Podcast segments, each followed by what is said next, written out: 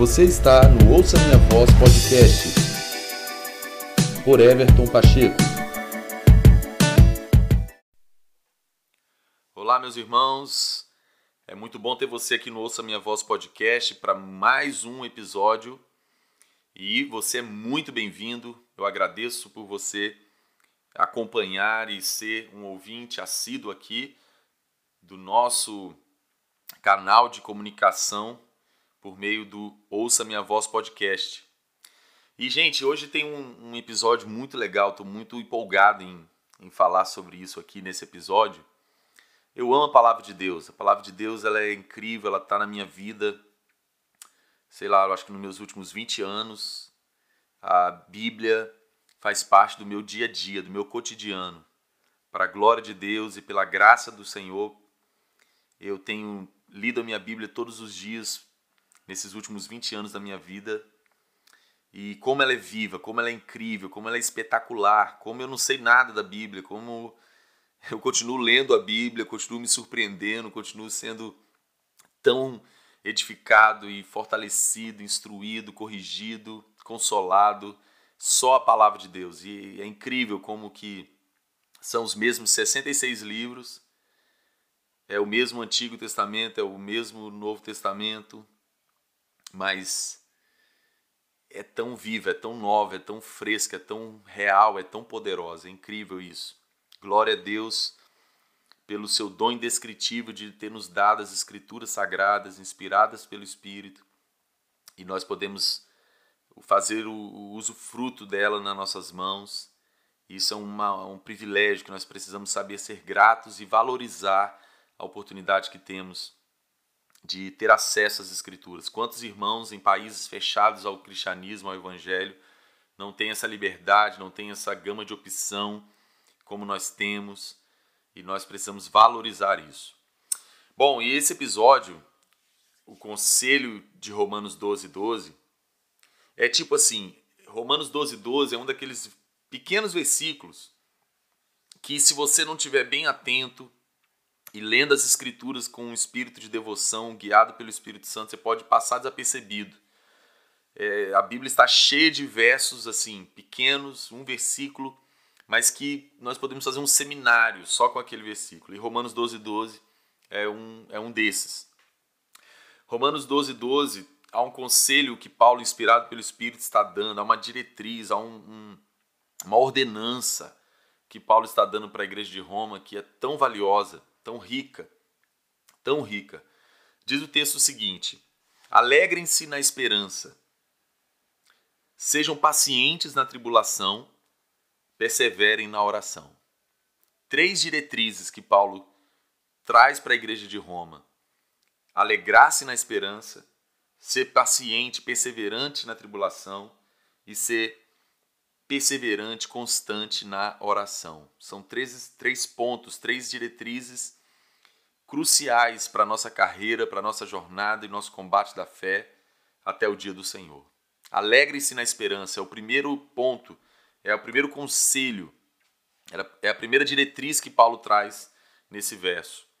Alegrem-se na esperança. Olha que profundo isso, olha que coisa incrível. Alegrem-se, alegrar-se com a esperança que temos.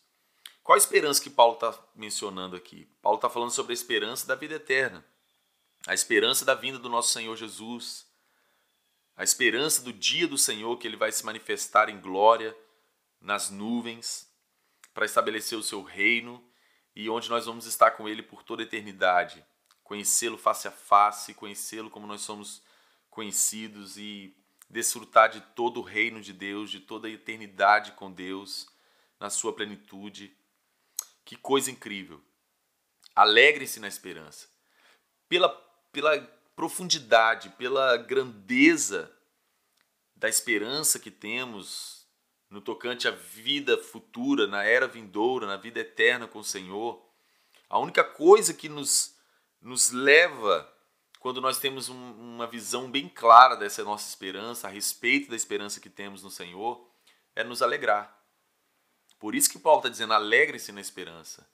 Quando nós temos essa visão e essa revelação a respeito do que está proposto para nós, nós podemos seguir aquilo que o escritor dos Hebreus diz em Hebreus capítulo 12, que Jesus, pela alegria que lhe estava proposta, ele suportou a cruz. Nós precisamos ter esse mesmo entendimento. Pela alegria que nos está proposta, na esperança da vida eterna, na esperança da era vindoura, na esperança do dia do Senhor e da plenitude do conhecimento de Deus, nós precisamos nos alegrar com isso. Olha que profundidade, olha que diretriz tão pontual para a nossa saúde espiritual. Agora, qual é o ponto a respeito disso? É, nós podemos falar sobre a eternidade e, ok, falar ah, amém, glória a Deus, Jesus vai, vai voltar, eu vou morar na Nova Jerusalém. Mas a gente pode falar disso assim, de uma forma meio desmotivada, assim, sabe? Mas se nós temos uma revelação bem clara e bem definida, bíblica, autêntica do que é a era vindoura, do que é a eternidade com o Senhor, nós vamos nos alegrar toda vez que nós pensarmos, toda vez, toda vez que nós meditarmos, refletirmos toda vez que nós ouvirmos, seja numa pregação, seja na leitura das Escrituras, seja com um momento de comunhão com algum irmão compartilhando isso, nós vamos nos alegrar, nós vamos ser cheios de gozo, de contentamento, com essa esperança que está queimando dentro de nós, porque o Espírito do Senhor foi nos dado como penhor daquilo que está por vir. E é o Espírito Santo que nos faz olhar para a era vindoura, olhar para a era futura, para a eternidade com o Senhor. Que coisa gloriosa! E quando nós temos isso bem definido, nós nos alegramos, nós nos regozijamos. E aí é interessante que em Efésios capítulo 1, verso 18, Paulo fala algo semelhante a isso que a gente está abordando aqui. Ele fala o seguinte: Oro também para que os olhos do coração de vocês sejam iluminados, a fim de que vocês conheçam a esperança para a qual ele os chamou, as riquezas da gloriosa herança dele nos santos Olha que, que coisa incrível nessa oração apostólica de Paulo. Paulo estava orando para que os efésios tivessem seus olhos espirituais iluminados, os olhos do, seus, do seu entendimento iluminado, para eles conhecerem a esperança pelo qual o Senhor os havia chamado, pelo qual o Senhor me chamou e te chamou. Nossos olhos espirituais, os olhos do nosso entendimento precisam ser iluminados cada vez mais no conhecimento da esperança que nos está proposta, a esperança que temos, a esperança que Jesus nos chamou de uma eternidade com Ele, de uma vida plena com Ele, de, uma, de um dia eterno na plenitude de quem Ele é. Que coisa incrível, meus irmãos. E ele, Paulo fala as riquezas da gloriosa herança dele nos santos. A era vindoura, ela é tão sublime no tocante a tudo que está pronto para nós, a tudo que foi nos dado por herança em Cristo Jesus, o reino, governar com Cristo, a plenitude de alegria, de paz, de conhecimento de Deus, da presença de Deus, a vida eterna, sem morte, sem dor, sem maldição, sem pecado. Meu Deus, irmãos, que coisa tão tremenda e gloriosa é quando nós temos os nossos olhos espirituais iluminados com a revelação da esperança que nos foi dada, a esperança pelo qual o Senhor nos chamou, a esperança de um dia encontrar com nosso Senhor e Salvador Jesus Cristo, vê-lo face a face, estar com Ele sem nenhuma limitação. Hoje, como Paulo fala à igreja aos Coríntios, o nosso corpo nos separa do Senhor. Por estarmos nesse corpo, nós estamos longe do Senhor. Por isso que hoje nós vivemos, nos relacionamos com o Senhor por fé no nosso espírito. Mas um dia nós vamos estar literalmente, plenamente Hoje nós conhecemos em parte, em parte profetizamos, mas um dia nós vamos conhecer por completo, por inteiro, irmãos. Essa é a esperança que está diante de nós. Essa é esperança que tem nos, nos levar à alegria. Nós temos que nos alegrar a partir do momento que nós temos a revelação da esperança que o Senhor nos chamou, a esperança desse, desse dia eterno com o Senhor. Quando nós temos isso bem revelado, bem claro e crescendo no nosso conhecimento, no nosso entendimento, nós nos alegramos na esperança. Nós nos alegramos, nos regozijamos na, na gloriosa riqueza da herança que o Senhor nos deu nos, em seus santos, nós temos em Cristo. Isso é maravilhoso. Toda a glória que vai se manifestar em, em nós e através de nós no milênio, no governo de Cristo aqui na terra. Que, que herança, que coisa tremenda, que coisas que não dá para nós falarmos aqui, porque senão nós faríamos um, um, um episódio de sei quantas horas, de tão sublime, de tão glorioso que é a herança que temos no Senhor. Ou seja, eu quero, nesse primeiro ponto do conselho de Romanos 12, 12, é recobrar o quanto nós precisamos buscar que os nossos olhos sejam iluminados, os olhos do nosso espírito, nosso entendimento espiritual seja iluminado com conhecimento do que é a esperança pelo qual o Senhor nos chamou, que Ele nos ofereceu em Cristo, que Ele nos deu em Cristo, que Ele nos propôs em Cristo como herança, para que nós possamos nos alegrar com aquilo que está diante de nós. Aí nós vamos poder falar como Paulo, que os, as leves e, e, e momentâneas tribulações que enfrentamos, os sofrimentos que enfrentamos aqui são leves, não são nada comparado com o peso de glória que em nós será revelado e manifestado, que em nós, que sobre nós vai se manifestar, meus irmãos. Só alguém que, que tem a revelação, que alcançou o conhecimento da esperança, que pode falar como Paulo falou.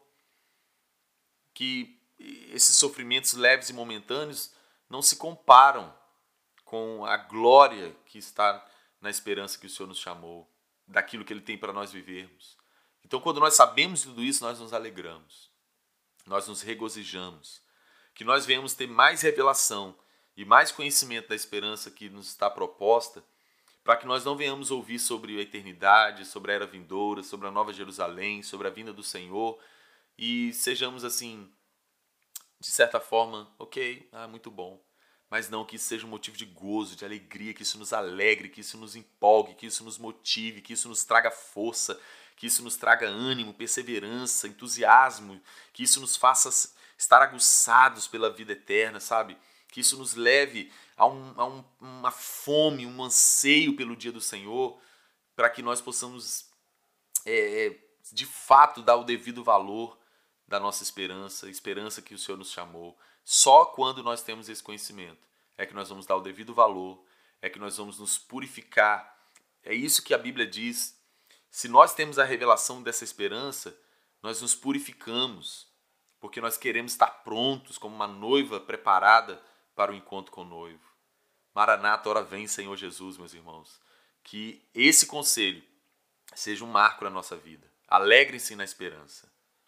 E aí, o outro ponto desse conselho de Romanos 12, 12 é quando Paulo dá essa diretriz, dizendo que nós precisamos ser pacientes na tribulação. Pacientes na tribulação. Quando nós temos esse entendimento de que as tribulações que nós enfrentamos aqui, as coisas que nós passamos nesse mundo, nesse corpo, os momentos difíceis, os momentos de deserto, as estações de, de escassez, de guerras, de lutas, são coisas que estão nos preparando, estão nos equipando, justamente para a era vindoura, como nós acabamos de ver nessa primeira diretriz desse conselho nós entendemos que nós estamos sendo treinados para o reino dos céus. Que nós estamos, como se nós voltarmos a essa primeira diretriz, a Bíblia diz que a glória que vai ser manifestada e revelada em nós. Para nós suportarmos tamanha glória, nós precisamos alcançar o conhecimento de Deus, precisamos alcançar uma fé sólida, madura no conhecimento do Senhor, precisamos alcançar um caráter como de Cristo, alcançar de sermos transformados à imagem do Senhor. E isso acontece por meio das adversidades, das tribulações que nós enfrentamos. Por isso que Paulo está dizendo: sejam pacientes na tribulação. Todos nós enfrentamos tribulações, passamos por adversidades, mas nós precisamos lembrar aquilo que Romanos, capítulo 12, o escritor dá esse conselho: suportem as dificuldades como uma disciplina do Senhor como o Senhor te educando, te preparando, te equipando para aquilo que está no seu futuro na eternidade, te amadurecendo, te aperfeiçoando, forjando seu caráter, te tornando semelhante a Jesus, te ensinando a realidade do reino dos céus, a cultura do reino, o coração de Deus. Então, olha o que o texto de Tiago, capítulo 1, verso 2 diz: Meus irmãos, considerem motivo de grande alegria o fato de passarem por diversas provações pois vocês sabem que a prova da sua fé produz perseverança. E a perseverança deve ter ação completa, a fim de que vocês sejam maduros e íntegros, sem lhes faltar coisa alguma. Somente quando nós temos esse entendimento a respeito das adversidades e, e tribulações que enfrentamos, que nós vamos poder então seguir esse conselho de Paulo, com essa diretriz de nós sermos pacientes na tribulação. Meus amigos, quando nós estamos em tribulação, o que nós temos que fazer é sermos pacientes. Porque, justamente como o texto de Tiago está dizendo, a perseverança deve ter ação completa, para que assim nós nos tornemos cada vez mais maduros e íntegros, sem, não, sem, nos, sem nos faltar coisa alguma. É só por esse processo de paciência na tribulação, ou seja, permitir que a perseverança tenha ação completa, ou seja, toda vez que o Senhor nos, dê, nos traz uma adversidade, nos se manifesta a nós uma tribulação, nós temos que passar por ela. Nós não podemos negá-la, nós não podemos passá-la pela metade, nós não podemos passá-la de uma forma que não seja por inteiro. Por isso que o conselho é: sejam pacientes na tribulação. Porque quando nós estamos na tribulação, nós temos que esperar. Esperar com os olhos fixos no Senhor, esperar permanecendo na palavra que está sobre a nossa vida, esperar confiando que o Senhor cuida do nosso processo, que Ele está é, cuidando de nós, que Ele está conosco naquele período de tribulação. E isso é ser paciente na tribulação. Olha o que diz Romanos 5,3. Não só isso, mas também nos gloriamos nas tribulações, porque sabemos que a tribulação produz perseverança. A perseverança, um caráter aprovado. E o caráter aprovado, esperança. Olha que poderoso isso. Paulo pôde falar: Eu me glorio nas, nas tribulações, porque ele aprendeu o que eu estou mencionando aqui. Porque sabemos que a tribulação produz perseverança. Por isso que ele está instruindo a igreja de Roma: sejam pacientes na tribulação, porque quando nós estamos nesse período de, de adversidade, de tribulação, é que nós aprendemos a perseverar, que nós aprendemos a permanecer, aprendemos a criar raízes sólidas, firmes, porque nós aprendemos a perseverar, a permanecer. Nós não somos inconstantes, nós não somos crianças levadas por, por um lado para o outro, por qualquer vento de doutrina ou por ondas que vêm e vão. Não, nós não somos inconstantes e instáveis. Nós aprendemos a perseverança quando nós estamos pacientes na tribulação. E assim nós somos aperfeiçoados. Não nos falta coisa alguma, porque nossas faculdades espirituais estão sendo aprimoradas, forjadas e, e crescentes, porque nós estamos sendo aperfeiçoados por meio das provações e tribulações. Então, quando nós estivermos em momentos de tribulação, tudo que você e eu temos que fazer é sermos pacientes. Porque nessa paciência nós estamos cada vez mais crescendo em perseverança. Quando nós fazemos isso, nós temos um caráter aprovado.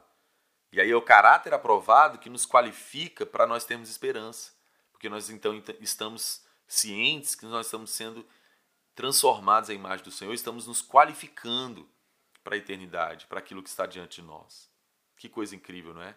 Muito poderoso isso. Sejam pacientes na tribulação.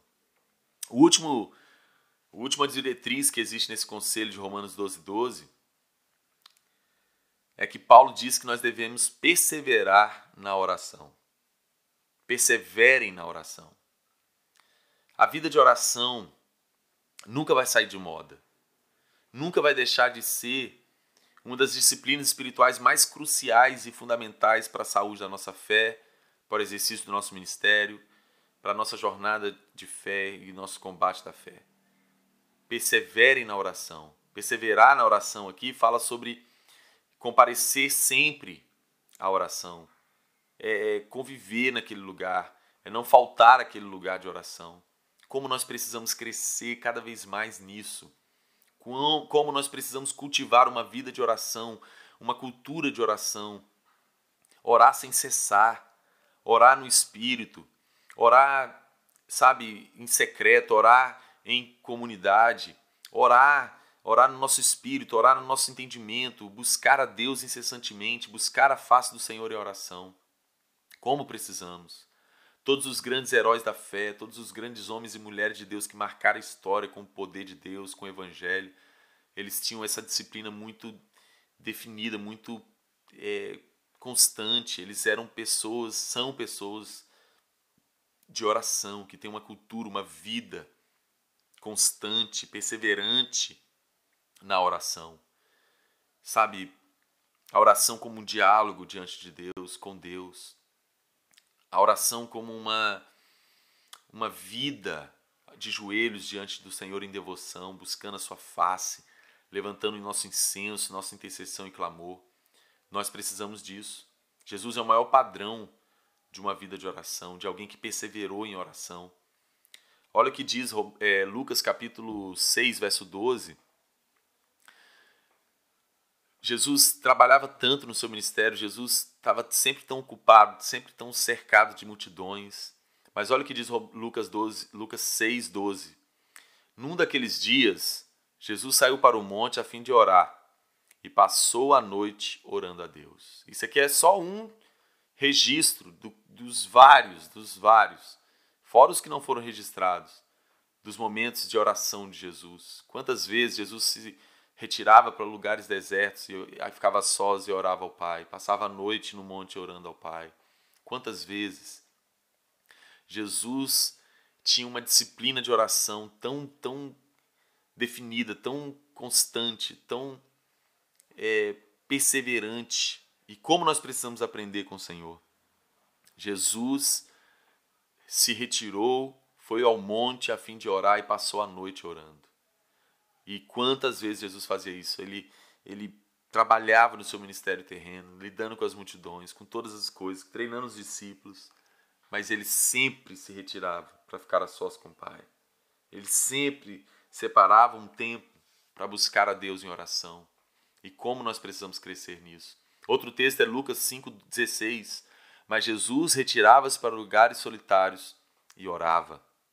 É uma prática é uma disciplina. Se nós queremos ser pessoas relevantes no reino, no corpo, se nós queremos ser pessoas que são relevantes com manifestando o poder de Deus no mundo, nós precisamos cultivar uma vida de oração, uma vida dedicada a essa disciplina espiritual, uma vida é, concreta nessa cultura, nesse hábito de oração diário, constante, buscar a face de Deus em oração e súplica, intercessões, vivendo de joelhos. Nós precisamos crescer nisso. Está aqui, é uma, é uma das diretrizes do Conselho de Romanos 12, 12. Perseverem na oração. Colossenses capítulo 4, verso 2, diz o seguinte: dediquem-se à oração. Estejam alerta e sejam agradecidos. Dediquem-se à oração. É perseverar, é ser assíduo, é comparecer constantemente, orar sem cessar. Nós precisamos criar e crescer nessa diretriz de ter uma vida de oração, uma vida de joelhos, uma vida de busca em oração diante de Deus, de uma forma que se torne um hábito, de uma forma que nós cresçamos na habilidade de orar em espírito, orar em línguas, orar sem cessar, orar enquanto estamos trabalhando, fazendo as coisas, nós termos uma, uma devoção em nosso espírito, crescer nessa habilidade de buscar a Deus, crescer no princípio do lugar secreto, de entrar para o nosso quarto, fechar a porta, falar ao Pai em secreto e o Pai que está em secreto nos recompensará. Crescer nessa revelação, crescer nisso como um hábito e que seja algo que faça parte da nossa vida, seja algo que é, caminha conosco. Nós precisamos nos dedicarmos à oração, perseverarmos na vida de oração. Então, meus irmãos, esse é o conselho em Romanos 12, 12, contendo essas três diretrizes: alegre-se na esperança, sejam pacientes na tribulação e perseverem na oração. Que o Espírito de Deus nos ajude, que nós venhamos crescer nessas diretrizes, que nós venhamos aprofundar a nossa vida nessas diretrizes e nós possamos então assim sermos ricamente abençoados e estarmos equipados e crescendo no conhecimento de Deus e na sua vontade, em nome de Jesus. Até um próximo episódio. Se você puder, fale, sobre, fale para alguém sobre esse podcast, envie para alguém esse episódio e que mais pessoas sejam edificadas. Até um próximo episódio, Senhor permitindo. Fique com o Senhor. Um forte abraço.